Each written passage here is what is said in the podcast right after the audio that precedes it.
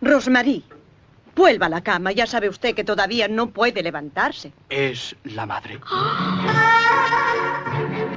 ¿Qué le han hecho ustedes? ¿Qué le han hecho en los ojos? Tiene los ojos de su padre.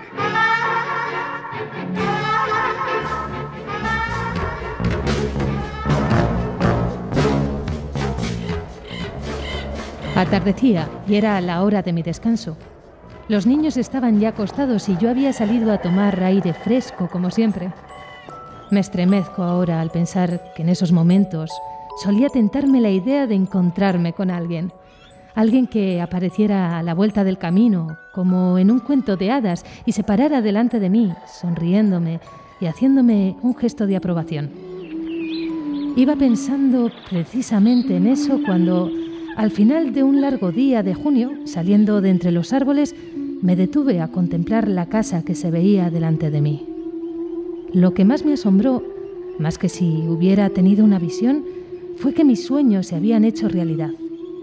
Él estaba realmente allí, pero más allá del jardín, en lo alto de esa torre a la que la pequeña Flora me había conducido la primera mañana. Sin embargo, no era allí en las alturas donde yo había imaginado encontrarme con aquel hombre de mis sueños. Aquella aparición me produjo en el crepúsculo dos sensaciones distintas. La primera fue la emoción de verlo y la segunda, la conmoción de comprender mi error.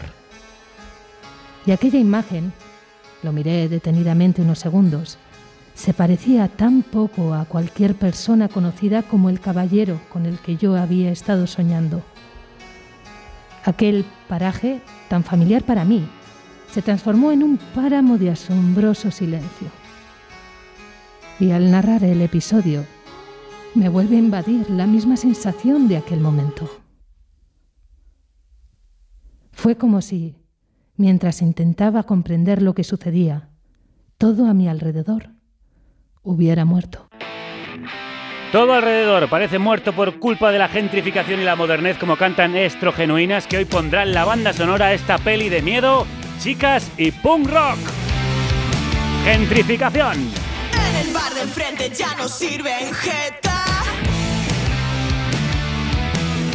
Más que la del regente número uno en ventas. Al entrar al local bicicleta. Pasta con caviar y queso proboleta.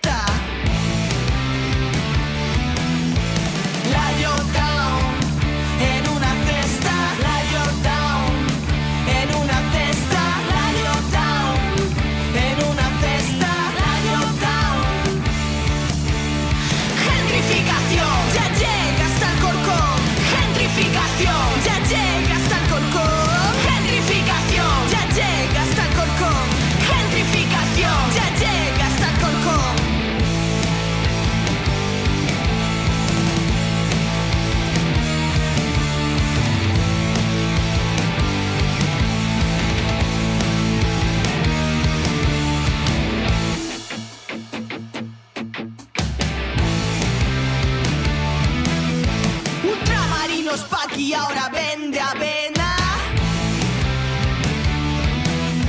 La nueva clientela ha roto sus esquemas.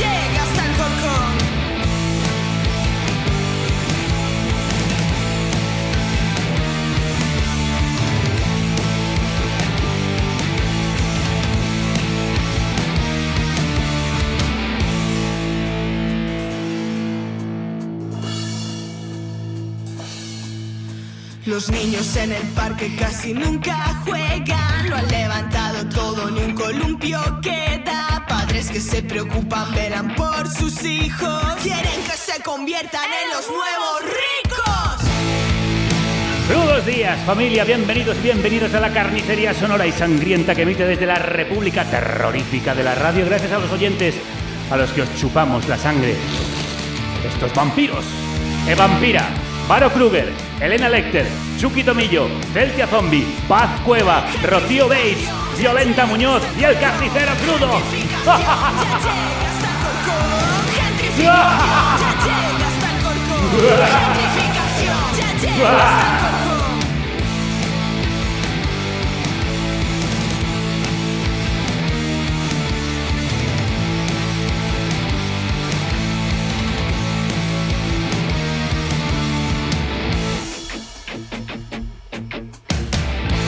Hoy empezamos nuestro programa con furia, con las punk rockers salmantinas estrogenuinas que, como ellas dicen, hacen churl out, o sea, lo que les sale de la chirla.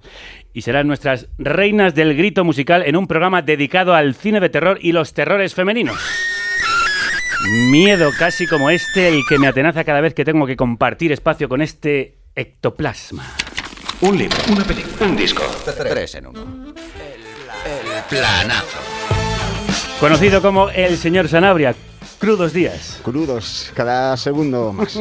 Cada segundo que pasa. más. Cuéntenos qué era lo que escuchábamos al principio. Pues al principio escuchábamos un fragmento de mi historia de fantasmas y de apariciones favoritísima, que es Otra Vuelta de Tuerca, eh, de Son of the Screw, de Henry James. Posiblemente el libro que más veces se he regalado. Se A mí no me lo ha regalado. A todos mis amigos se lo he regalado. Pues, ¿Será que no me cuento entre ellos? Saque sus propias conclusiones. Porque hoy hablamos de miedo, Sí. de westerns vampíricos, Sí. de reinas del grito Sí. y de fetiches punk filosóficos. Sanabria es usted un ejemplo del trágico fracaso de la vida humana, pero reconozco que sus elecciones son siempre de lo más acertadas. Las elecciones culturales, digo, no las que ha tomado en la vida, claro. Eh, le voy a dar la razón. Eh, la última que he tomado ha sido malgastar mi tiempo con un patán paranoico y Ya. misántropo, al que por cierto le ralea el pelete. ¿eh? Le luce mucho mejor la cabellera en televisión. Pero, eh, ¿qué está usted agrandando, Botarate? Métase con mi familia si quiere, pero mi pelo ni tocarlo. a, a usted no le toco ni con una pértiga. A ver si le voy a tener que tocar yo la cara así a mano cruzada y deje ya sus payasadas moribundas que luego le entran los lloriqueos y las prisas. Eh, Es que no entiende usted nada. La- las prisas son por perderle de vista. De, vista y de olfato, que huele aquí como un gimnasio de segundo de la ESO. Es que con esas fosas nasales que usted se gasta, eh, le deben de llegar olores que el ser humano habitualmente no detecta. Mire, mientras lucho contra la narcolepsia aquí con sus chistes, podría usted hacer lo único que hace realmente bien en esta vida, Sí. que es dar entrada a los planazos. ¿Cómo no? Zoquete. Pues no se prive, mandril. Vamos con el planazo literario número uno, number one. Ein. Oh. No sé yo si mejora. El planazo literario de hoy es el libro de Blackie Books, Reina del Grito, un viaje por los miedos femeninos, escrito por la periodista y crítica de cine, especializada en fantástico y terror, Desiree de Fez. Veo películas de miedo desde que era niña y llevo más de 20 años obsesionada con ellas como crítica, programadora y espectadora. Me han hecho sentir angustia y han alimentado mis temores, pero también me han dado herramientas para enfrentarme a lo que me aterra. En ellas proyecto mis miedos, muchos de ellos estrictamente femeninos, en busca de alivio y respuestas. Adoro el cine de terror por mil razones. Su libertad, su intensidad, su inclinación a lo inesperado. Pero la principal es esa invitación a observar mis miedos desde fuera e interpretarlos. Eso me ha dado y me da una fuerza increíble, porque se puede ser miedosa y a la vez fuerte. Reina del Grito es, como escuchábamos, una exploración de los miedos a través de los ojos de una miedosa fanática de las películas de terror. El libro son 19 capítulos, cada uno de ellos dedicado a una película que se relaciona con un miedo en concreto, miedo a la sangre, al sexo, al fracasar como madre, hasta llegar a 19. Todo ello en un relato de alguna forma cronológico, desde en el que Desiree se va desvelando desde la infancia hasta su momento actual como madre de dos hijos. Yo que no soy ningún entendido en cine de terror, veo ahora con otros ojos algunas de las películas analizadas y entiendo mejor algunos de los miedos que no abordo, me imagino, por, al ser hombre, o precisamente por ser hombre nunca me he parado a considerar. y además es muy entretenido, eso es lo principal, combinando momentos serios y dramáticos, muy dramáticos, con otros descacharrantes. Pues no se hable más. La leemos en el periódico y en fotogramas, ahora en este libro tan descacharrante como aterrador. Muchas ganas teníamos de pasar un poco de miedo juntos. Desiré de Fez, crudos días. Hola, ¿qué tal? ¿Cómo estáis? ¿Qué Encantados. tal? Qué bien escucharos. Igualmente. Igualmente. Oye, ya sabíamos de tu querencia por el terror, pero hemos descubierto que tienes una faceta inédita como cómica y comediante. Pero tú piensas que esas dos cosas van unidas, porque si no sería imposible. Imagínate una persona tan miedosa que todo se lo, se lo tomara como a la tremenda. O sea, siempre he tenido que equilibrarlo con, con la parte cómica. Pero sí que es verdad que en mis cosas así escritas y en mi trabajo, aunque mucha gente así de mi entorno siempre me había dicho que, que un poco que como eso lo tenía en la vida privada, que también lo explotara en la profesional, me daba como apuro, pero aquí era como la única manera de poder hablar de mis miedos de una forma fluida y, y sin agobiarme. Y aquí dije, pues venga, va, pues aquí saco el humor que tengo y si os ha hecho reír en algún momento, yo ya me doy por más que por satisfecha. Sí, eh, decidiste el estilo desde el principio. ¿Cómo nace el libro y, y cómo toma ese derrotero? Pues mira, el libro al, al principio, si os digo la verdad, yo, yo, yo tenía como en la cabeza dos cosas. Por un lado, quería hacer como algo sobre la relación entre las mujeres y el terror, que era algo que llevaba muchísimo tiempo dándole vueltas. Y por otro lado, llevaba tiempo que tenía como la necesidad de escribir sobre mi miedo y no tenía claro si para mí sola, o sea, como un ejercicio mío más íntimo o una cosa que pudiera ser publicada. Y un día hablando con Miki Otero, que es un amigo que es escritor, Sí. eh, me dijo, escritor. ¿qué libro quieres? Es maravilloso y aparte ahora está también promocionando Simón, que es una pasada. Y mm, me dijo, ¿qué libro quieres escribir? Y yo empecé como con el rollo de, pues un libro sobre las mujeres y el terror. y se me quedó mirando y me dice, mira, en tu propia cara ya veo que es lo último que te apetece ahora, hacer otro libro ensayístico tal. De sin pensarlo, dime qué te gustaría hacer. Y dije, mira, yo quiero escribir sobre mi miedo.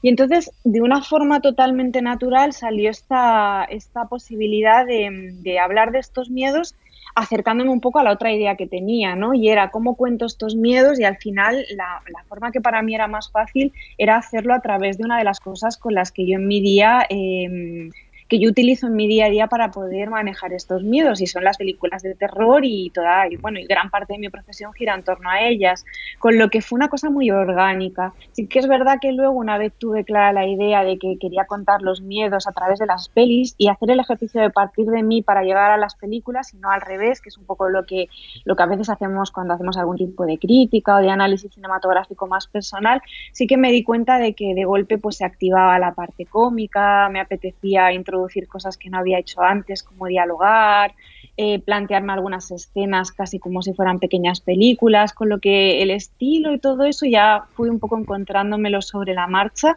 Dicho esto, es un libro al que le he dado muchísimas vueltas a nivel de escritura porque mi obsesión era que fuera un libro muy directo, muy claro, que las emociones estuvieran muy bien contadas, que intentar no ser cursi, que fuera divertido, pero que a la vez eso no, no, no boicoteara la intensidad de muchas cos cosas que quería contar, con lo que, que, no sé, fue todo un poco, fue todo muy orgánico, lo que no quiere decir que no fuera muy duro el proceso de escritura, que Se lo ve. fue, por, precisamente por eso. Qué guay. Sí, qué bueno, yo creo que se ve que eh, has disfrutado como cuando te metes a ver una peli de miedo, que lo pasas mal, pero lo pasas bien al mismo tiempo. Hay que ser muy valiente además para exponer los miedos, como haces, y bueno, mostrarte primero como adolescente confusa, como madre asustada, incluso como mujer que envejece. Eh, ¿Te costó mucho compartir estos temores? ¿O ¿Sirvió como terapia a lo mejor? Me costó enfrentarme a ellos, o sea, los que tenía recientes que tienen que ver con la maternidad y sobre todo como la última etapa del libro, eh, no me costó tanto eh, formularlo como si dijésemos porque es algo que está todo el día en mi cabeza y con lo que ha- de lo que hablo con mis amigas y de lo que hablo con mi pareja y de lo que hablo con mi madre, con lo que esa parte no tanto, sí que me costó enfrentarme a, a cosas del pasado que tenía no olvidadas, pero que había hecho como el ejercicio de no volver mucho a ellas, eh, sobre todo cosas relacionadas con la infancia y la primera adolescencia. Entonces esa parte fue como dura, la de encontrarme con eso. En el proceso de escritura me bloqueé el exterior, en plan, si empiezo a pensar en hasta qué punto me quiero exponer, en lo que pensarán los demás, en si no voy a escribir nada. Y de hecho no le conté a nadie que estaba haciendo el libro. El libro Lo sabían los editores, lo sabía Miki, que fue una figura clave en, en todo este proceso, y lo sabía mi pareja. Y no, la verdad es que yo no tengo la sensación como de haber mm, como mostrado mi intimidad de una forma descarada o haber contado muchas cosas de mí. Lo que si os fijáis, eso es curioso que estamos hartos de ver la intimidad de la gente en redes sociales y no Sí. nos choca porque es como una cosa del día a día y lo tenemos asumido y en cambio cuando alguien hace el ejercicio un poco de reflexionar sobre esa intimidad ¿no? y saca sus conclusiones parece que eso nos resulta un poco más chocante. ¿no? Bueno, ya que estamos entrando en materia y en intimidad de tus temores, vamos a terminar de hacerlo con un breve cuestionario para conocer tus miedos, al que hemos llamado ¿Qué hace estremecer a Desiree de Fed?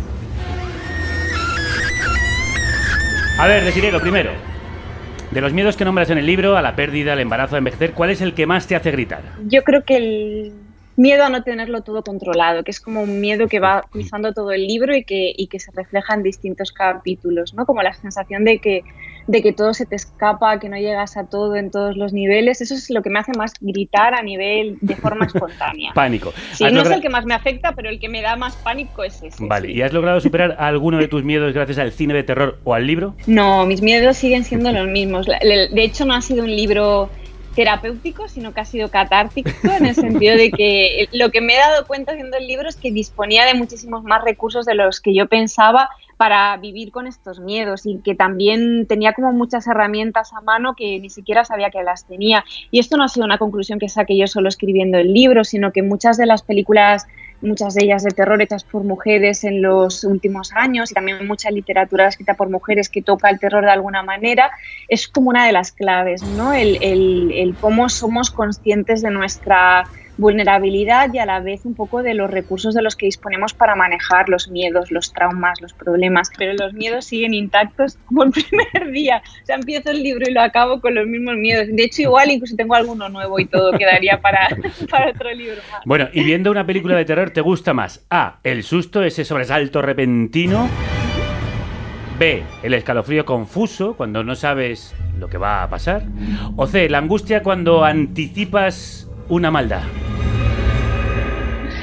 El susto, o sea, el- eso no quiere decir que mis películas favoritas de terror sean las que van de sustos, ¿eh? que no, no es necesariamente así, pero yo como disfrute viendo una película, una peli muy bien diseñada de sustos, como una película de James Wan, por ejemplo, para Ujú. mí eso es como un placer, en plan irte a un al cine y que tengas una película que te estás sacudiendo todo el rato desde algo así casi físico, ¿no?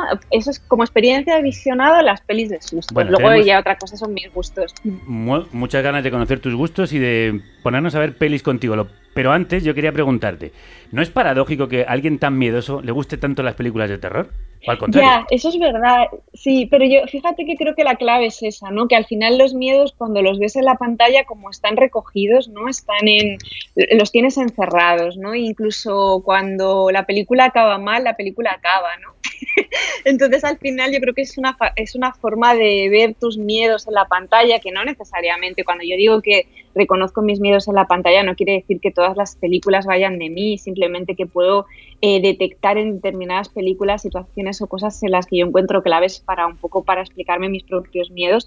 Pero yo creo que tiene que ver con eso, ¿no? Que cuando eres muy miedoso, si puedes observar estos miedos desde la distancia y encima sabes que están controlados en una pantalla, sea del tipo que sea, y que una vez acaba la película no hay más, no hay nada más allá, yo creo que eso supone un, un alivio. Y de hecho, no sé si os pasa de tener muchos colegas que, que son como en el día a día como muy valientes, ¿no? Los que, los intrépidos, los que no les da miedo a nada y tal, y no soportan una peli de terror, y luego en cambio. otros que- Aquí el señor Sanabria ¿eh? Muchos- está levantando la mano. Total, gente que en el día a día es como muy resuelta y que no le da miedo y que osa todo y que luego la peli de terror es como, bueno, esto no va conmigo. Y al revés. Pues tenemos muchas ganas de pasar miedo contigo viendo pelis de miedo. Vamos a empezar por una que precisamente dices que va de ti. Señor McGonagall, tú también. ¿Qué está pasando? ¡Algo, doctor, ayúdame! ¡Quiere matarme! ¡Me quema!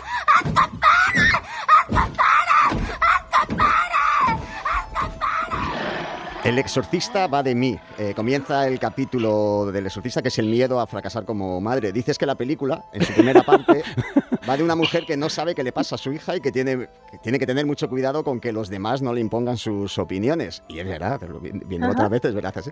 Va de una sociedad que, que boicotea de alguna manera a las mujeres, a las madres.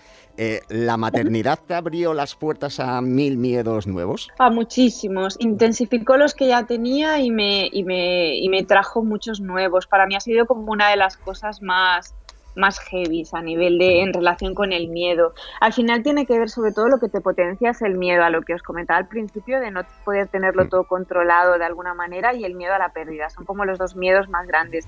Pero a mí me pasa con El Exorcista, que es una peli que me encanta y que la había estudiado y que había escrito mucho sobre ella, pero es verdad que siempre pensaba, "Buah, le, le cuesta como mucho arrancar, ¿no? ¿Por qué tanto rato de esta señora yendo al médico? Es no cierto, sé qué, sí. hasta que, eh, ¿verdad? O sea, es una peli que tiene 45 minutos o más Sí. en las que en los que es ella intentando entender lo que le pasa a, a su hija. Y, y de golpe, después de tener a mis hijos, volviéndola a ver, pensé, claro, es que ahí hay un miedo muy bestia, ¿no? De, de- de- de esta mujer a ¿qué está pasando? No entiendo nada, que hay un montón de gente diciéndome lo que tengo que hacer, me, me dan inputs desde la religión, desde la psicología, desde la psiquiatría, medicina, no sé qué, y, y no sé qué hacer. Y un poco la clave con lo que yo lo conecté es que cuando yo tuve a mis hijos siempre me decían, tranquila que el sentido común hará que sepas lo que tienes que hacer en cada momento. Y cada vez que me, me encuentro en una situación de no tener ni idea de qué hacer, me acuerdo de esa frase porque es falsa. O sea, es falsa. Muchas veces no sabes qué hacer y, y la gente te dice cosas que te suenan rarísimas y no vienes con un manual de instrucciones. Los bebés no vienen con manual ni tú estás preparada para muchas cosas y yo creo que eso lo cuenta muy bien el exorcista. Sí, yo me he reído mucho porque nunca había visto la película con esos ojos. nunca lo había pensado ¿A así. da más miedo ahora? Sí, sí, mucho. Pues claramente es un adolescente con problemas. Bueno, y si hay una película eh, a la que demuestras amor por encima de todas, es La posesión de Andrzej Zulawski.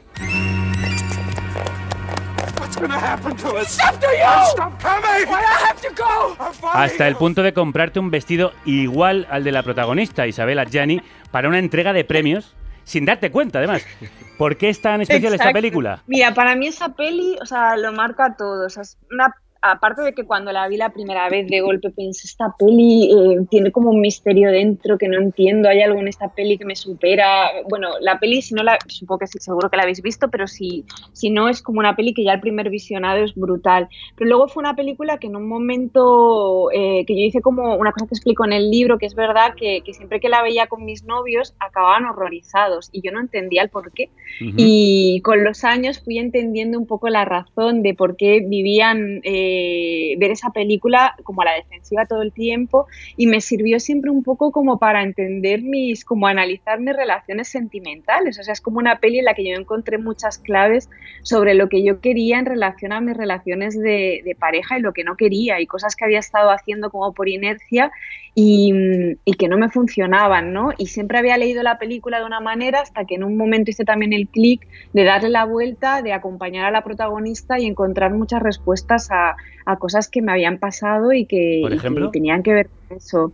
Pues mira, por ejemplo, yo pensar siempre sentirme culpable de todas las decisiones que tomaba en relación a una pareja. Si dejaba a alguien, la culpa era mía. Si algo funcionaba mal, la culpa era mía. Si era infiel a alguien, la culpa era mía porque una mujer infiel, por favor. O sea, siempre me estaba como castigando por todo. Hasta que entendí que el, y en la peli siempre castigaba a la protagonista porque sentía que se merecía lo que le pasaba porque hacía todas esas cosas que yo en algún momento de mi vida había hecho o había deseado hacer. Hasta que al final me di cuenta de que no, de que ella simplemente quiere hacer lo que le da la gana y ser libre en el momento que te están contando en la película. Y eso es lo que nos pasa muchas veces a todos, que no hay que encontrarle respuestas a, a nada, que simplemente las relaciones se acaban a veces y necesitas salir corriendo por mil razones que a veces ni siquiera puedes explicarte, ¿no? Y un poco la, esa peli me dio muchísimas claves sobre eso y sobre una especie de miedo, de censura a, las mujer, a la mujer que, que quiere hacer lo, que hace lo que da la gana y que no tiene por qué estar dando explicaciones todo el tiempo de, de sus decisiones si no las quiere dar. Y, y esto del vestido es verdad, o sea, yo me compré el vestido de forma casi automática porque me pareció precioso Y no te habías dado cuenta. y lo vio- No, o sea, pensé qué bonito, no, no, no lo sé, es que ni lo sé. Fue como que era una entrega de premio. Aparte, me daban un premio a mí por mi trabajo como divulgando cine fantástico y era como- es como bonito, ¿no? Llegar a ese vestido. Y cuando llegué a casa y vi la cara de Carlo que se descompuso al verme con el vestido, me dice, pero tú has visto que te has pillado el vestido de la posesión y pensé, pues mira, pues la verdad, y de hecho tengo, o sea, no es, eh, es real, o sea, hay Sí, sí, sí, que no te lo estás inventando, sí, sí. Existe el vestido, vamos, Y de hecho- no, no es exacto, pero es el mismo estilo, sí. Y de hecho, por esa elegancia que te caracteriza, rompes un poco con el estereotipo del friki de cine de terror. Hay una nueva generación de directoras de cine de terror, de muchas de ellas hablas en el libro, que han dado un vuelco a los valores tradicionales del género, en algún modo. ¿Cómo crees que el fan arquetípico del cine de terror y de los slashers se toma este cambio de aires y a ti personalmente cómo te ha afectado? A mí me ha cambiado la vida, la verdad. A mí es que cada vez haya, Qué así te bien. lo digo, que cada vez haya más mujeres haciendo el terror, eh, más mujeres utilizando el género para contar sus historias, eh, para atreverse a explicar cosas que hemos callado durante mucho tiempo, para enfocar relatos que toda la vida hemos escuchado o hemos visto explicados de una misma manera, darles la vuelta y contarlos de una manera distinta con la que me identifico más. Todo eso a mí me, me- me parece una maravilla, pero no solo eso, también me emociona ver que hay otras mujeres eh, que están haciendo un trabajo eh, en la línea de lo que yo hago. Muchas antes empezaron antes que yo, otras eh, han llegado después y las que vendrán que se están atreviendo pues también a enfrentar el género desde una visión distinta y atreverse con análisis más desde una perspectiva de género o si no desde una perspectiva de género sin tener miedo a, a cuestionarse cosas o cuestionarse películas que tradicionalmente hemos se han defendido como obras incontestables y que no pasa nada si viene alguien y les da un meneo y se acerca a ellas de una manera distinta. Y luego respecto, por ejemplo, yo trabajo en el Festival de Sitges y yo cuando entro en el auditorio y veo que cada vez hay más mujeres en el público, a mí me emociona, o sea, me- como alguien que cuando aterriza en el festival con 16 años no había tantas chicas y eso es así, eh, me emociona porque al final, como en todo, ¿no? Cuanto más voces, más variadas, más formas de acercarse a las historias, de, de abrazar un género que sigue estando tan vivo y, y cada vez que aparece una peli que de golpe siento que el hecho de que haya sido hecha por una mujer es importante. Por ejemplo, en breve se estrena eh, una joven prometedora que acaban de nominar a, creo que la directora y Karim Mulligan están nominadas a los Goyas, a los Globos de Oro. Eh, pienso, jolín, qué bien, ¿no? Porque es una, la esa peli es una peli que cambia la percepción y la forma de enfrentar una peli de un, de un género tan cerrado y tan poco abierto como ha sido siempre el, el cine de violación y venganza y de golpe aparece esta peli y pienso, pues muy bien, o sea, te puede gustar, no te puede gustar, pero es obvio que hay un cambio en la forma de ver el género y, y que en muchos casos pasa por el hecho de haber sido escritas, dirigidas o concebidas por, por mujeres. Eso no quiere decir que no haya habido siempre mujeres relacionadas con el terror y que han hecho un trabajo espléndido y muchas un poco eh, silenciadas, ¿no? Y no se les ha dado la importancia, pero ahora estamos haciendo esa labor también de recuperar ese canon que pudo haber sido y no fue, pero, pero el presente llevamos ocho años así buenísimos, queda mucho trabajo por hacer, pero, pero es maravilloso. Pues vamos precisamente con una de esas directoras que están revolucionando el panorama, con una de las películas que tú incluyes en el libro. Hay otras que no nos va a dar tiempo a hablar, por eso recomendamos que vayáis a las páginas que ha escrito Desire de Fez. ¿De qué película hablamos? Una de las películas que reseñas y una de las que hemos elegido como el planazo fílmico eh, para comentar, le vamos a pedir a Desiree que se quede para hacerlo, es Una chica vuelve sola a casa de noche. Vamos entonces con el planazo fílmico número 2, number 2, Spy. Está bien.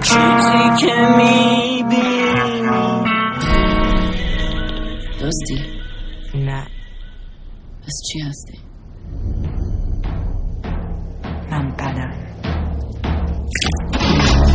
Cuéntenos, ¿qué es una chica vuelve a casa de noche? Aparte de ser un título Maravilloso. brutal, eh, es una película dirigida en el año 2014 por la americana de origen iraní, Annalili Amirpur, eh, una película lánguida, eh, onírica, rodada en blanco y negro. Es una especie de historia de amor vampírico, por resumirlo mucho, ambientada en un lugar que no sabemos dónde está, que se llama Bad City, mala ciudad, eh, una ciudad ficticia. Eh, se habla farsi, así que imaginamos que es Irán, donde los tipos malos abundan, eh, pero se ven perseguidos y acosados por una skater adolescente vampira que les devuelve su maldad y su violencia. Pues mire, no la he visto, pero solo con el resumen que ha hecho tengo unas ganas locas de hacerlo. ¿Por qué nos la recomienda? Principalmente por la relación con el tema de hoy y con el libro de Desiree y por su planteamiento que es impactante y el desarrollo, esa vuelta de tuerca a la figura del acosador que hemos visto un millón de veces en películas eh, de terror. Aquí es una mujer joven la que persigue, la que castiga, la que toma el poder. Además, el planteamiento visual es muy, muy potente, con un blanco y negro muy denso, casi expresionista a ratos y con un ritmo muy lento, casi narcotizante, tremendamente original. Deciré a ti por qué te interesa tanto esta película. Ay, a mí me encanta. Y aparte es una peli que la primera vez que la vi, simplemente que es algo que explico en el libro, me pareció muy guay. O sea, como una peli, como que todo estéticamente, la forma que tenía de darle la vuelta a los relatos de vampiros, como me parecía todo original, como una, una, ¿sabes? La sensación de esta peli es muy guay, ¿no? Que suene muy superficial, pero luego pensándola mucho, eh, dándole muchas vueltas, yo la utilizo en el libro para hablar de un miedo muy concreto que es el miedo a volver sola a casa de noche, Sí. porque la peli utiliza mucho, le da un poco mucho la vuelta a la idea esta de quién amenaza, ¿no? En la oscuridad siempre amenaza una figura masculina en el cine y por desgracia en la vida, ¿no? Eh, casi siempre. Eh, eh, y aquí le da la vuelta a toda esa idea, ¿no? Y, la utilizo para ese miedo, pero me parece una peli original. Que, se cuestiona, que le da la vuelta de una forma súper orgánica a los relatos de vampiros, que tiene esta crítica totalmente radical y, muy honesta ¿no? a cómo acabar con, los males endémicos, ¿no? la violencia como algo endémico, endémico el machismo, ¿no? y que está tan bien contado. A mí es una peli que, que adoré y luego tuve la suerte de conocer a los productores de la película y me contaron como muchos detalles de la, de la peli la sentí como una peli muy honesta y está hecha como con mucho con mucho amor y se nota, ¿no? Es de estas pelis en las que tienes la sensación de que todas las piezas cuadran porque todo el mundo creía profundamente en el proyecto y, y, y a raíz del libro me ha pasado con esta peli y con la posesión de Zulaski que mucha gente me ha escrito diciéndome que la habían descubierto gracias al libro Vamos, yo lo y me hace una ilusión que me muero. Claro, lo que voy a una hacer, ilusión. en cuanto te despida, me voy a casa a verla. Sanabria. Eh, en muchas ocasiones se ha definido una chica vuelve a casa sola de noche como un western moderno. Eh, a mí en cuanto leo la palabra western se me levantan las orejas como un cervatillo en la floresta. Y es verdad que hay elementos, eh, especialmente de los western italianos, los westerns de, de Leone o las pelis de Kurosawa, ya que estamos con esos eh, planos larguísimos donde domina la, quietud, esos primeros planos persistentes que se quedan un rato en, en la cara, esas miradas intensísimas. Y además en la banda sonora hay elementos que recuerdan aquellas sinfonías hiperbólicas de Dimitri Tionkin o del maestro Morricone.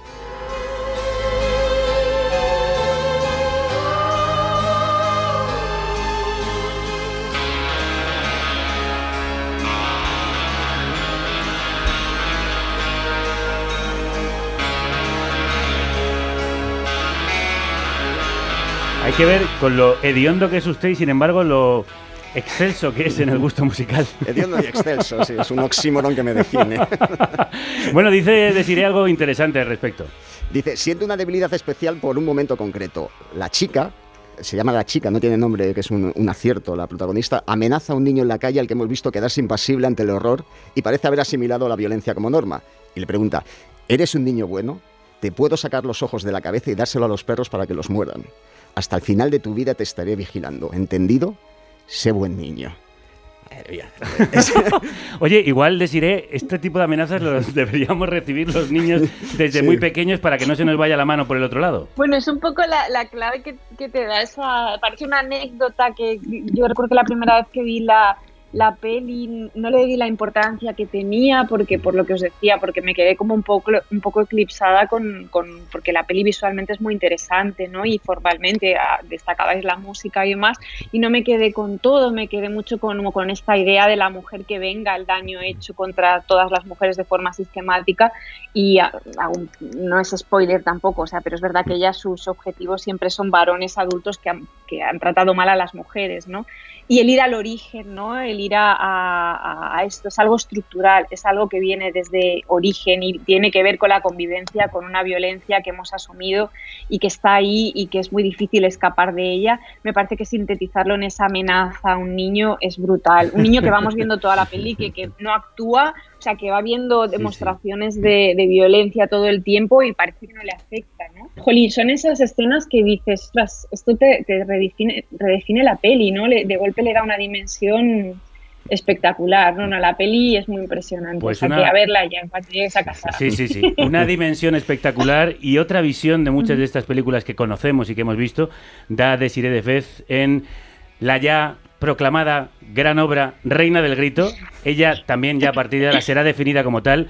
Querida Reina del Grito, ha sido tanto placer escucharte aquí como leerte. Sí, Muchas gracias y un placer igualmente con poder conversar con vosotros sobre el libro, sobre pelis y lo que sea. Muchísimas gracias. Un abrazo muy grande. Un abrazo. Pues de la Reina del Grito a las Reinas del Aullido. Vamos ya con el... Planazo musical número 3. Number 3. Este va Dry. claro. Dale caña, Eva. Me vine a Londres a aprender inglés. Un beso, hijita. Saludos al Big Ben. No mueras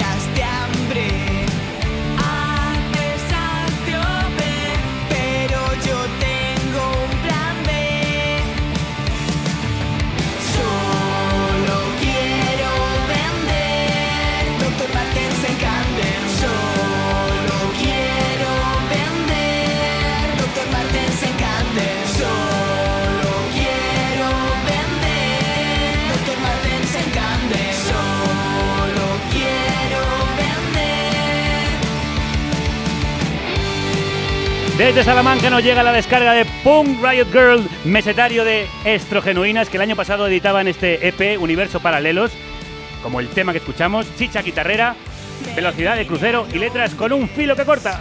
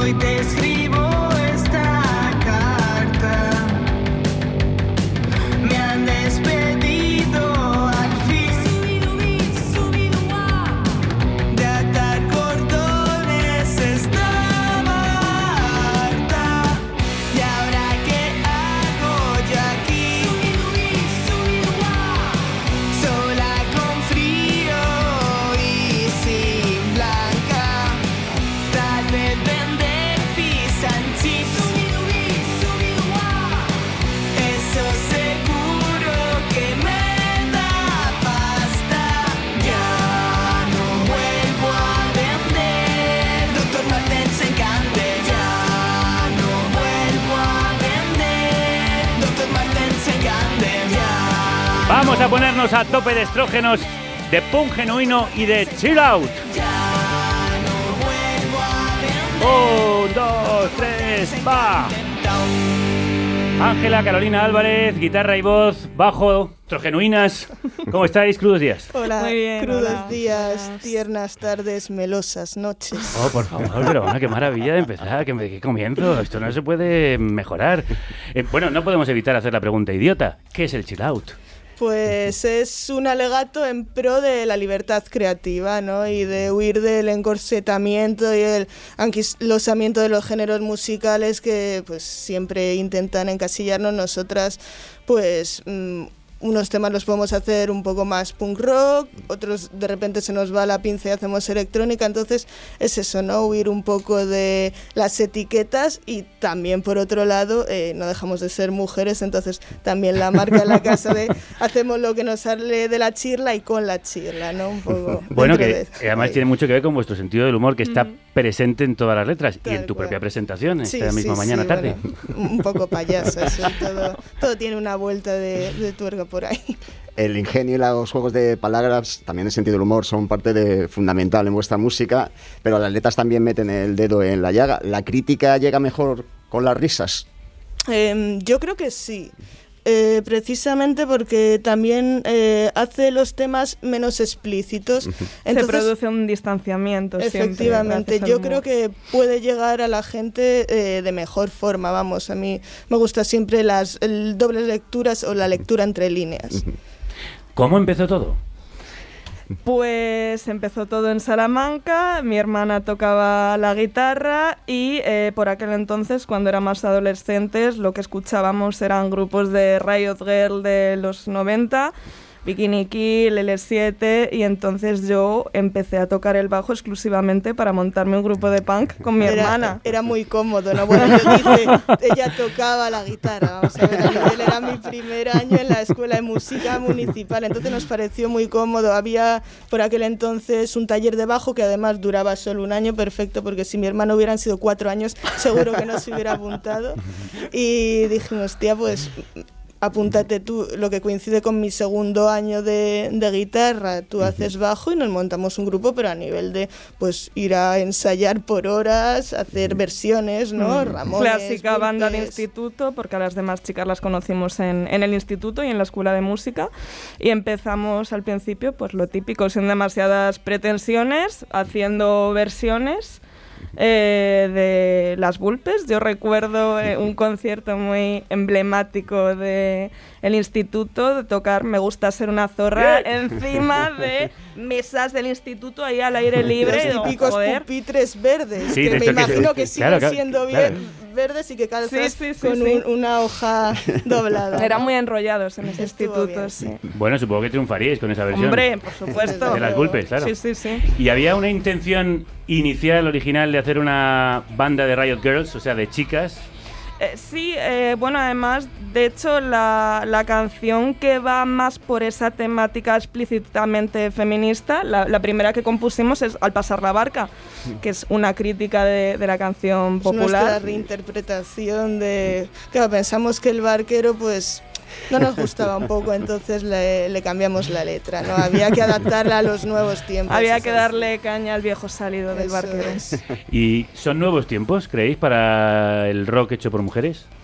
Yo creo que sí, que en los últimos años además se está notando, hay como un boom y además precisamente de bandas jóvenes, porque va un poco de la mano, yo creo, ¿no? Que sobre todo en, en bandas emergentes no solo es eh, la- el hecho de que sean mujeres, sino que son jóvenes Sí. también. Entonces está como más abierto a nuevas también creatividades, nuevos estilos, que yo creo que eso viene también de, de la mano del hecho de que sean emergentes. Al final los grupos emergentes, a ver, la etiqueta emergente Sí. también es muy amplia, pero es donde más diversidad hay. Yo creo que desde garaje, rock, punk, e incluso electrocumbia también, ¿no? Por ahí. Y creo que estamos viviendo un muy buen momento en ese sentido. Yo no voy en cuero, soy más de vaqueros que le den por culo y se lo pase bien. Esta es la primera canción. Esta es la primera y esta además va muy, muy ligado a, a la entrevista anterior, el tema del terror, porque nuestros coros, nuestras voces sin rever son bastante terroríficas. A ver, a ver, las reinas del grito. Las reinas del grito, sí.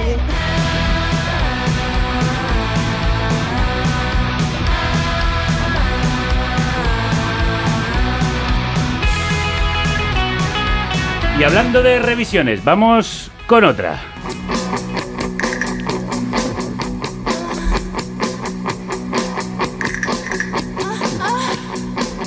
Vaya, me está subiendo la temperatura.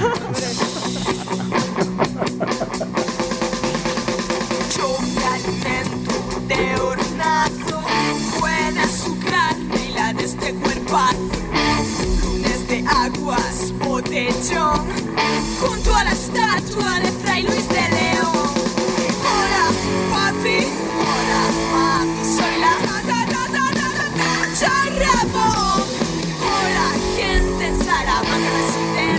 Esto es una genialidad, sobre todo para quienes amamos el Cherry Bomb de Joan Jett y las Runaways. Hacer el charra bomba a cargo de unas charras, claro, esto era inevitable, ¿no? Claro, sí. Bueno, esta es también de las primeras que grabamos y tendríamos nuestra primera experiencia además en estudio. Tendríamos 16, 17 años. No sabíamos ni qué era un estudio, ni qué era eso de las pistas. De hecho, nuestra batería, la primera batería, Rebeca grabó las, eh, grabamos 14 canciones, pues las baterías de las 14 eh, canciones en una tarde salió. Pues ya estaría, ¿no? Y ahora nos, esta canción que nos encanta, nos encantaría volver a grabarla, pero Hombre, pues un tempo favor, un poco claro, más. de- Más chicharrera. Porque van más rápido las castañuelas que, que el bombo y eso no puede ser. Sí, sí, esto tenéis que regrabarlo. Sí, esto sí, es sí. una versión acá. De hecho, me ha hecho pensar que sois un poco las siniestras totales. Jo, qué bonito. Claro, hombre, ellos han hecho grandes, grandes sí. revisiones de Sí, temas. sí, Podríais sí. tener un poco un disco que se llamase así, Siniestras Totales. Oye, pues sí. Vamos, vamos. Eh, organizasteis en Salamanca hace unos años el All Girl Fest, o un poco con lo que estabais hablando antes, festivales de grupos femeninos. Hace un poco salía el artículo este en El País de, de Fernando Navarro, de grupos de chicas. ¿Veis necesarios este tipo de iniciativas? Pues yo creo que depende, ya lo he dicho alguna vez, depende un poco de, de la filosofía de- del programador, la programadora, de los promotores, ¿no? Por ejemplo, yo, yo lo hice precisamente con el objetivo de visibilizar a las mujeres, pero eh, aquí las protagonistas no eran las mujeres en sí, sino era como... mm, eh, música emergente, mm, porque no, no podía ser de otra forma, pero eh, darle la, la mm, ¿cómo decirlo? Mm, poner en valor lo que son las, las bandas que habíamos elegido, que se viera que apostábamos por un cartel variado y que no las elegíamos por, por ser mujeres, que era algo un poco más circunstancial, ¿no? Que luego también es verdad que a la hora de eh, esto se tenía lugar en, un ayuntamiento, en un espacio público, pues cuando se le presenta la idea, las administraciones siempre de alguna forma pues igual dan más ayudas y se maqueta más en este sentido. Y a mí era como un arma de doble filo, ¿no? Porque a mí me gustaba, pero tampoco quería venderlo como mm, festival femenino. Yo quiero que la gente vaya, porque sea un festival de música en el que había garaje, había punk, había rock, y de repente vea que, ostras, pues casualmente son todo bandas formadas Bueno, es por que nadie se haría esa pregunta, quiero decir. eh, si fueran todos hombres, nadie Claro, diría. Ahora empezaríamos a hacernos esa pregunta, pero durante años ha habido carteles que eran solo masculinos y nadie se preguntaba, ¿por Tal qué no hay cual. ninguna mujer Y ahí? Yo creo que las mujeres eh, tienen que mm, ocupar esos espacios, no que de repente se les dé como unos mm, nichitos, eh, es como te dan en la playa, ¿no? Tu cubito y tu pala Te pones a y te pones a jugar con él sí. mientras al lado Sí, está sí, sí. El, el patriarcado, los hombres haciendo super castillos de arena, ¿no? Vamos a ver, hay que a eso me refiero. Sí, ¿no? eso es lo que pone de manifiesto, de hecho, que se sigue viendo como algo fuera de lo O como normal. cuando hay premios de literatura, sección mejor escrita. No, o sea, tiene que haber, por ejemplo, un premio que no sea de mujeres o que, pues precisamente igual un año lo gana una mujer, ¿no? No que haya de categoría femenina. Yo creo que no. No solo las mujeres visibilizan esto genuinas, también a los precarios y los becarios.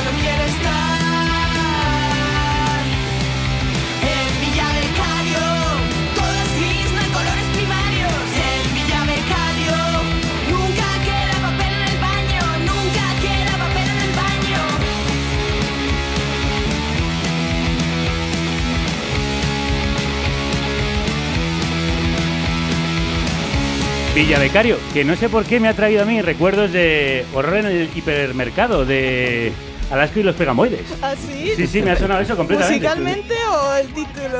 Bueno, Sí. no, no, como la manera de cantar tuya. Mola, ojo, qué guay.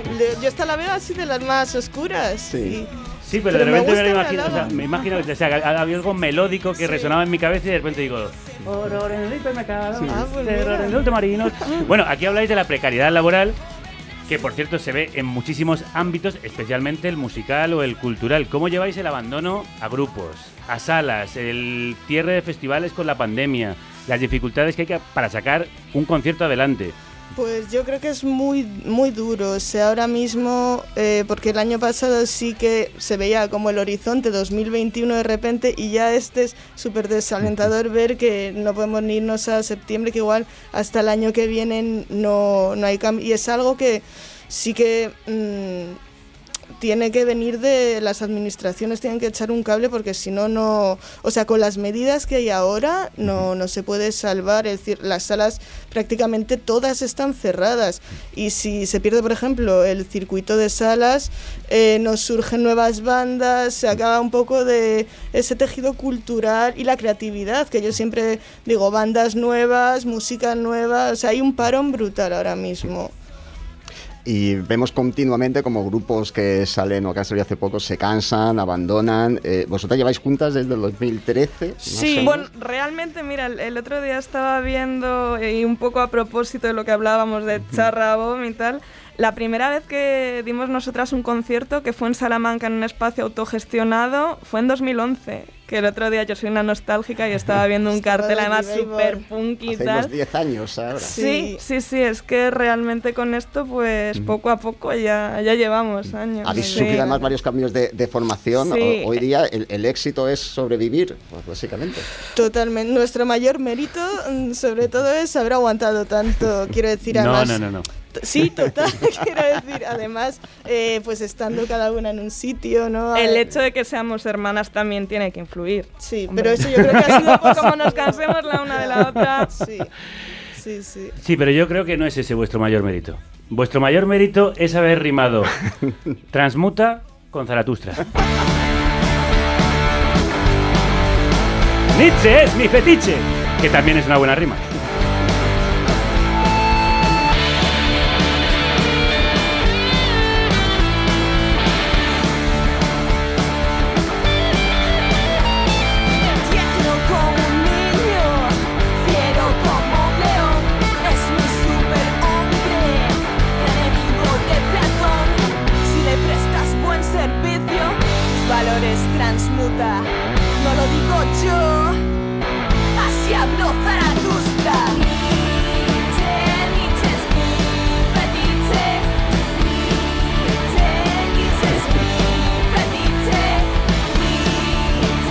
Hay que ser muy genia para hablar de la transmutación de los valores en una canción de punk rock. Hombre, ya ves, es una condensación de una clase de filosofía de segundo de Sí, porque además esa canción me acuerdo yo que la compusiste Sí. cuando estábamos Yo- estudiando Sí, filosofía no, para la A selectividad. ver, esto además suena como. Bueno, también me pasó porque hice a la vez eh, Orgía en Caseros Buen Día y Nietzsche es mi fetiche. Y aquí influye un poco, cuando lo cuentas suena. Poeta, eres suena, una no, poeta. Pero suena un poco como pretencioso. Pero es verdad que me había terminado de leer la filosofía en el tocador del Marqués de Sade, ¿vale? Demasiado sexo, ¿eh? No, pero bueno, el- le presta el buen servicio, por ahí se ve que tenía esos tintes. Y bueno, pues no sé, estaba en casa con la guitarra y salió así de una forma natural. Bueno, eso os diferencia a lo mejor de otros grupos, ¿no? Esas referencias cultas en vuestras letras. Que somos humanistas, entonces es como un punk pedagógico, No, y- punk en pollo. Claro, y, cada- y nosotros pollonas, no, me y encanta. Sí, sí, somos muy eh, costumbristas, entonces al final cada uno habla de lo que tiene, de la realidad eh, con la que está en contacto, ¿no? Entonces, por aquel entonces, nuestra, eh, así lo ha dicho Carol, nuestro contacto era estudiar, éramos muy empollonas y nos molaba mucho y leer, entonces por aquel entonces tampoco nos emborrachábamos mucho, no, no hablábamos No, no, de no. mamarnos, te No. quiero decir que podían haber salido Hablaban más de mamadas. de mamar, no, tampoco por aquel entonces. Bueno, bueno, sabes, oye, que, que- o sea, vosotros al final leyendo, leyendo, os metíais en una orgía en la casa de los Buen Día. Mucho más limpio. Imagino que García Márquez asistió. Oh, no se me pasó, teta, nunca mejor dicho. Pues Teta nos lo hemos pasado nosotros, la verdad, con vosotras. Ha sido un placerazo, tenemos muchas ganas de veros en directo. Creo que hay algo para mm, Puede ser, febrero, sí, eh, finales. de mar sí, final de febrero, principios de marzo, esperemos. Salamanca, En ¿no? Salamanca, puede ser.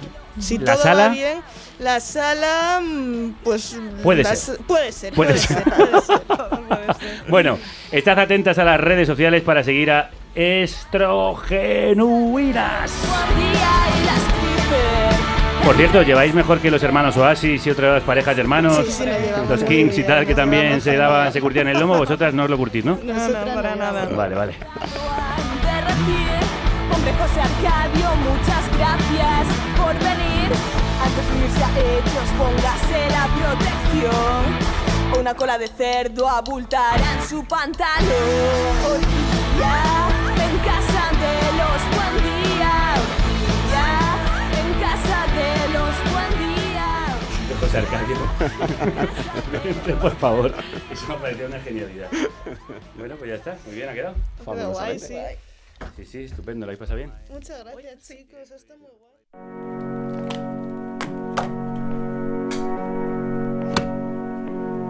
Adiós, Eva. Igualmente. Derrotero. Pásalo bien. Camino y dirección, medio tomado para llegar al fin propuesto. Conjunto de datos que indican el camino para llegar a un lugar. Bueno, ¿qué? ¿Nos vamos? Dirección que se da por escrito para un viaje, de mar. Paséis buen fin de.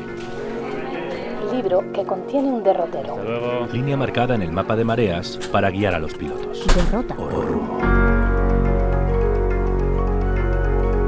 De derroteros. Ro- derro- derrotero. De Derroteros. Ros.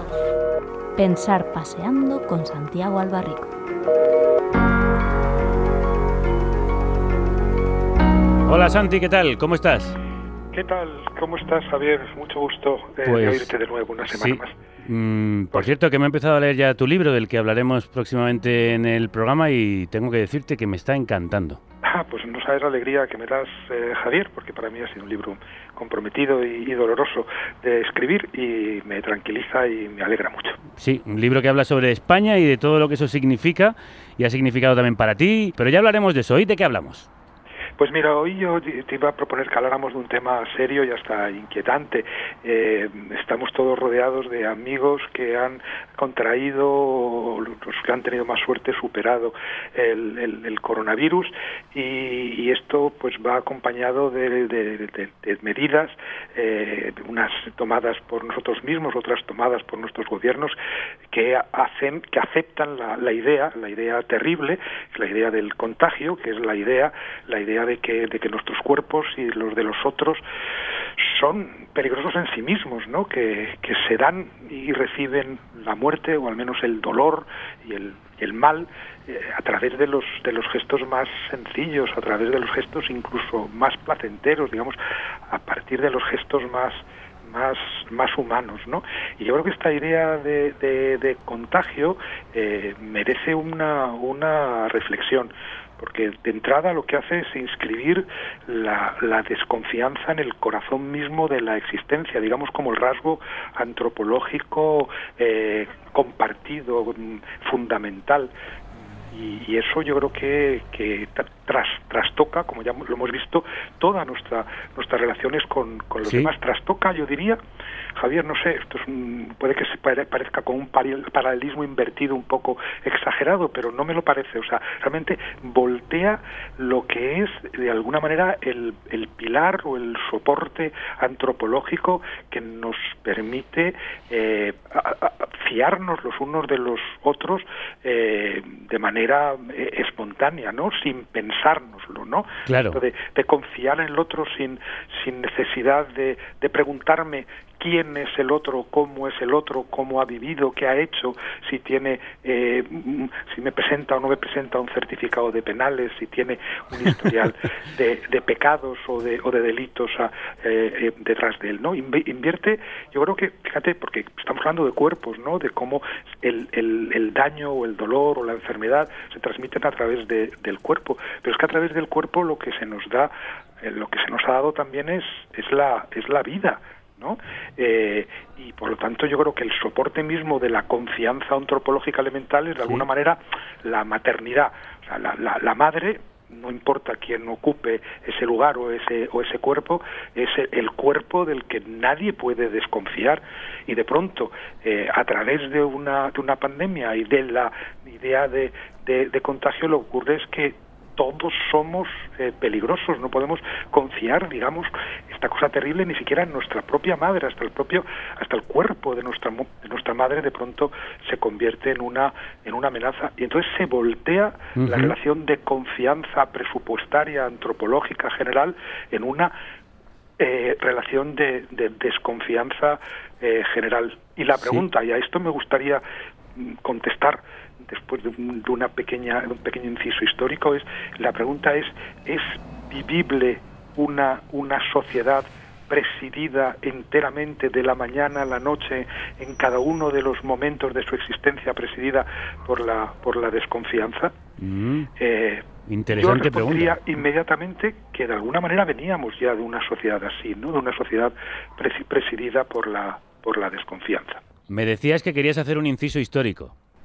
Sí, porque realmente es muy interesante pensar que, eh, que en contra de lo que ha ocurrido siempre, que la ciencia se ha opuesto, digamos, a lo que han sido las intuiciones o el sentido común de los de, de las poblaciones, de los, de los ciudadanos, el caso del contagio es muy singular porque ocurre exactamente lo, contrario, ¿no? Todos los pueblos desde hace miles de años, cuando ha, se ha batido eh, sobre la ciudad una, una peste, una epidemia, una enfermedad infecciosa, inmediatamente han interpretado que, que el cuerpo mismo era un vector de, de contagio y de, y de peligro. Y sin embargo, la medicina ha tardado siglos en reconocer la, la existencia del contagio, del intercambio de, de- de- de enfermedades infecciosas, de virus, de bacterias o de gérmenes eh, a través de los, de los cuerpos, ¿no? Eh, eh, pensemos mm, sin más en Hipócrates, ¿no? que es un poco el fundador de la medicina occidental, y él es el que introduce eh, la, la, la, la explicación que es la que hasta el siglo XVI, a finales del XVI, ha presidido todas las, las crisis de tipo epidémico, ¿no? que es la idea de que es eh, eh, la alteración del aire, lo que Hipócrates llamaba miasmas, es la que la que produce eh, las enfermedades y que si de alguna manera todos las, las tenemos al mismo tiempo es porque compartimos el mismo aire, porque respiramos las mismas miasmas. Y esto dura hasta el año 1556 en que un señor que se llama Girolamo Fracastoro escribe un libro que se llama así sobre el contagio en el que por primera vez establece esta, esta, esta hipótesis, la de que haya gérmenes que se transmiten de un cuerpo a otro. Pero fíjate que inmediatamente después, lo comentábamos el otro día, acababa de leer de nuevo el libro este de la, de la, de- sobre la peste de Londres de Daniel Defoe, Ujú. y ahí los ya casi 100 años después, 100 años, más de 100 años después de, de Fracastoro, los, los médicos siguen especulando sobre si realmente eh, eh, hay contagio o no hay contagio. Sin embargo, en todos los, los textos literarios que recogen, que recogen desde la, peste de Atenas del 430 hasta eh, la, la peste de, de, de- de Milán de 1630, todos los, los textos cuando describen eh, los temores de las poblaciones, el, el terror de la población, que lleva muchas veces a, a- a buscar chivos expiatorios y a cometer toda clase de disparates, digo, todas, en esas, todas esas pestes, digamos que la población es muy consciente de que los cuerpos se han vuelto amenazadores. Y sin embargo la medicina, por una vez, tarda mucho más que la población en reconocer ese, ese hecho muy, muy evidente. ¿De cuándo vienen las epidemias y las pandemias? Pues bueno, com- como, hechos, pues vienen, van acompañando al ser humano desde, desde siempre, desde su aparición, y de hecho parte de la de la eh, de nuestro acopio inmunológico de, nuestra eh, resistencia frente frente a virus y bacterias tiene que ver con el hecho de que, de que muchos antepasados nuestros han, han, han, han perecido eh, ante enfermedades que, que luego en, en segundas, terceras olas o en segundas y terceras generaciones se debilitaban o se volvían mucho más mucho más benignas. Piensa, por ejemplo, en ese en ese libro para mí es extraordinario de Jared Diamond, ¿no? Armas, gérmenes y acero, cómo cuenta, cómo relaciona la, la conquista de América más que con la superioridad militar de, de los españoles con las eh, enfermedades infecciosas que para los españoles ya no son mortales, pero que en, en, en América, donde no ha habido relación con, con, ganado y con animales domésticos, resultan absolutamente mortales. O sea, la, la, la epidemia se convierte en un arma mortal. Las epidemias están han estado siempre relacionadas con las con las guerras y también con, con la con la pobreza. Y también es interesante fijarse en esto no que epidémico y endémico eh, originalmente eh, no quieren decir lo que querían decir hoy. Epidémico era lo, lo que venía de fuera lo que no era del lugar a donde llegaba o sea lo extranjero y endémico era en cambio en cambio endémico lo propio del lugar, lo nativo, lo autóctono. Y esto es interesante porque al final, fíjate cómo hay una especie de inconsciente etimológico que hace en efecto que cuando hay una epidemia, eh, en general se suele echar la culpa, eh, el terror popular suele echar la culpa siempre a, a, a extranjeros, algo venido de fuera, ¿no? Algo que nos viene de, de China o que han transmitido, eh, lo han llevado los franceses al Milán bajo dominio español o los mm, espartanos en el caso de la peste de, de, Atenas envenenando las fuentes que era otra de las de, Oh. las, de los mitos que estaban siempre detrás Sí. de las de las epidemias O la gripe española mismamente. O, o la gripe española, ¿no? La gripe española. Entonces siempre se ha buscado un chivo expiatorio que de alguna manera, mm, sin darnos cuenta, recordaba este origen etimológico de epidemia, lo que lo que asalta el pueblo desde desde fuera, ¿no? O de- desde encima, por encima o desde luego desde desde desde fuera. Pero lo que yo creo que es interesante volviendo un poco al, al principio, es preguntarse si realmente no vivíamos ya en una, en una sociedad eh, presidida por la desconfianza, en la que antes o, al margen de que hubiera o no una, una enfermedad infecciosa, una amenaza de carácter bacteriano o, viral, pues nos comportábamos ya realmente como si los cuerpos de los otros fueran de algún modo contagioso. La, la idea de contagio ha ido penetrando, yo creo que claramente a, través de, de, de la, de la sociedad capitalista hasta el punto en que finalmente sin necesidad de que el otro eh, estuviera enfermo y nos pudiera transmitir una, una enfermedad potencialmente mortal, pues el otro en la medida en que tenía cuerpo, comparecía ante nosotros como, como amenazador o, o como peligroso. Y por eso yo diría, y solo ahora me atrevo, después de estos minutos ya que llevamos de, de conversación, Sí. me atrevería a hacer una reivindicación o una tentativa de redignificar este, este concepto, ¿no? Eh, em, porque también hay que recordar eh, que si el contagio incluso como como como término médico eh, entra en nuestra tradición muy muy muy tarde se utilizaba ya la palabra contagio antes de que eh, Girolamo Fracastoro estableciera que los cuerpos de los otros eran transmisores potenciales de enfermedades infecciosas y contagio en realidad tiene un origen etimológico precioso Javier porque viene de cum que tiene que ver siempre con lo que compartimos con lo con lo común es una preposición que tiene que ver con el con el otro estar con el otro al lado del otro es nuestro nuestro con nuestra preposición con no cum y el verbo latino tangere que quiere decir tocar. tocar sea, que contagio y contacto es en realidad son, términos eh, que proceden de la misma raíz etimológica y que de alguna manera son, son sinónimos. Entonces, creo que, que en efecto, por un lado, mediante toda clase de tecnologías médicas benditas, eh, sean la- las cuales la mayor parte de las veces, pero también mediante, digamos, eh, esta necesidad que ha tenido siempre el capitalismo de, por un lado, hacer circular muy deprisa las mercancías y hacer circular muy deprisa ciertos cuerpos, eh, al mismo tiempo evitando todas las amenazas o intentando garantizar la máxima seguridad, pues nos ha llevado a una a una sociedad que yo llamaba, fíjate, ya hace mm, no sé cuántos años, en el año 95, en un libro que se llamaba Las reglas del caos, yo llamaba una sociedad de cuarentena eh, estructural. 26 en la que años. de- pues 26 años, pues pues hablaba yo de esta de esta sociedad de cuarentena estructural precisamente hablando de cómo eh, mm, se había dado por supuesto, se daba por supuesto siempre ya el, el carácter eh, mortal, peligroso o acechante, no del, no del contagio eh, bacteriano, sino del contacto mismo, porque se nos olvidaba que en definitiva eh, contagio viene de, de, quiere decir con tocar, tocar con el otro, tocar la misma cosa que el otro, tocar al otro o dejarse tocar por el otro. Tiene que ver, por lo tanto, con algo, eh, yo creo que, que fundamental, que es inseparable de la, de la convivencia, de la convivencia misma.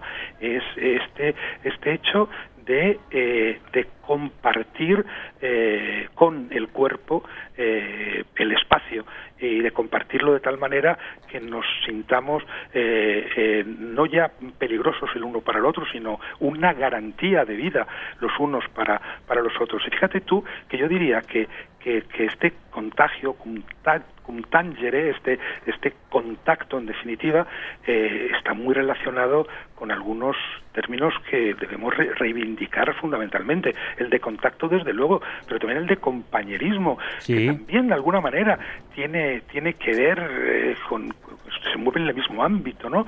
Pero que quiere decir eh, compartir el pan. Mm. Compañero es aquel con el que yo comparto el, el pan. Y pensaba yo también, compasión, ¿no?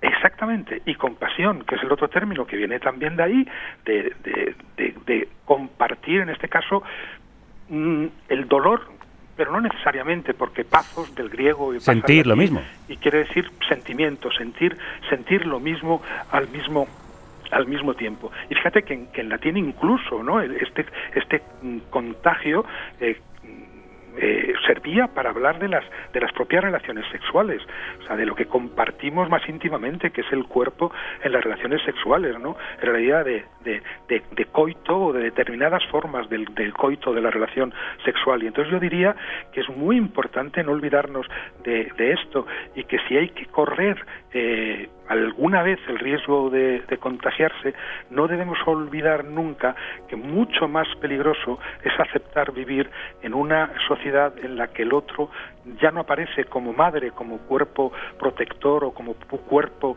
eh, inocente, sino como, como amenaza y como, y como peligro mortal. Sí, porque además eh, no solo se contagia lo malo, se puede contagiar lo bueno. Y ese Pues esa es una- contacto, ese contángere, esa compasión también son transmisibles y son curativas. Pues yo diría que sí, yo espero que lo sean. Sabes que en la tradición así reaccionaria occidental no, siempre se ha aceptado que, que el- solo se contagiaban los, los males y que si había que alguna manera de transmitir el bien era a través de los buenos ejemplos.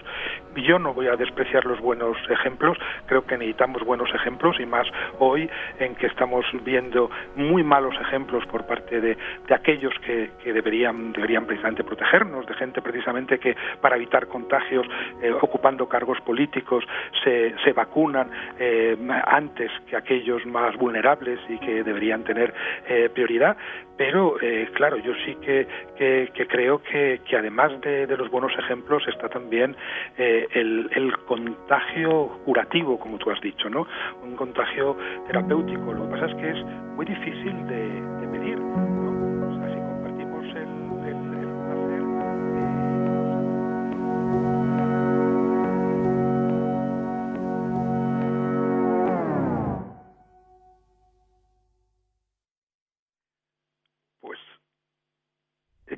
Ya está, Santi.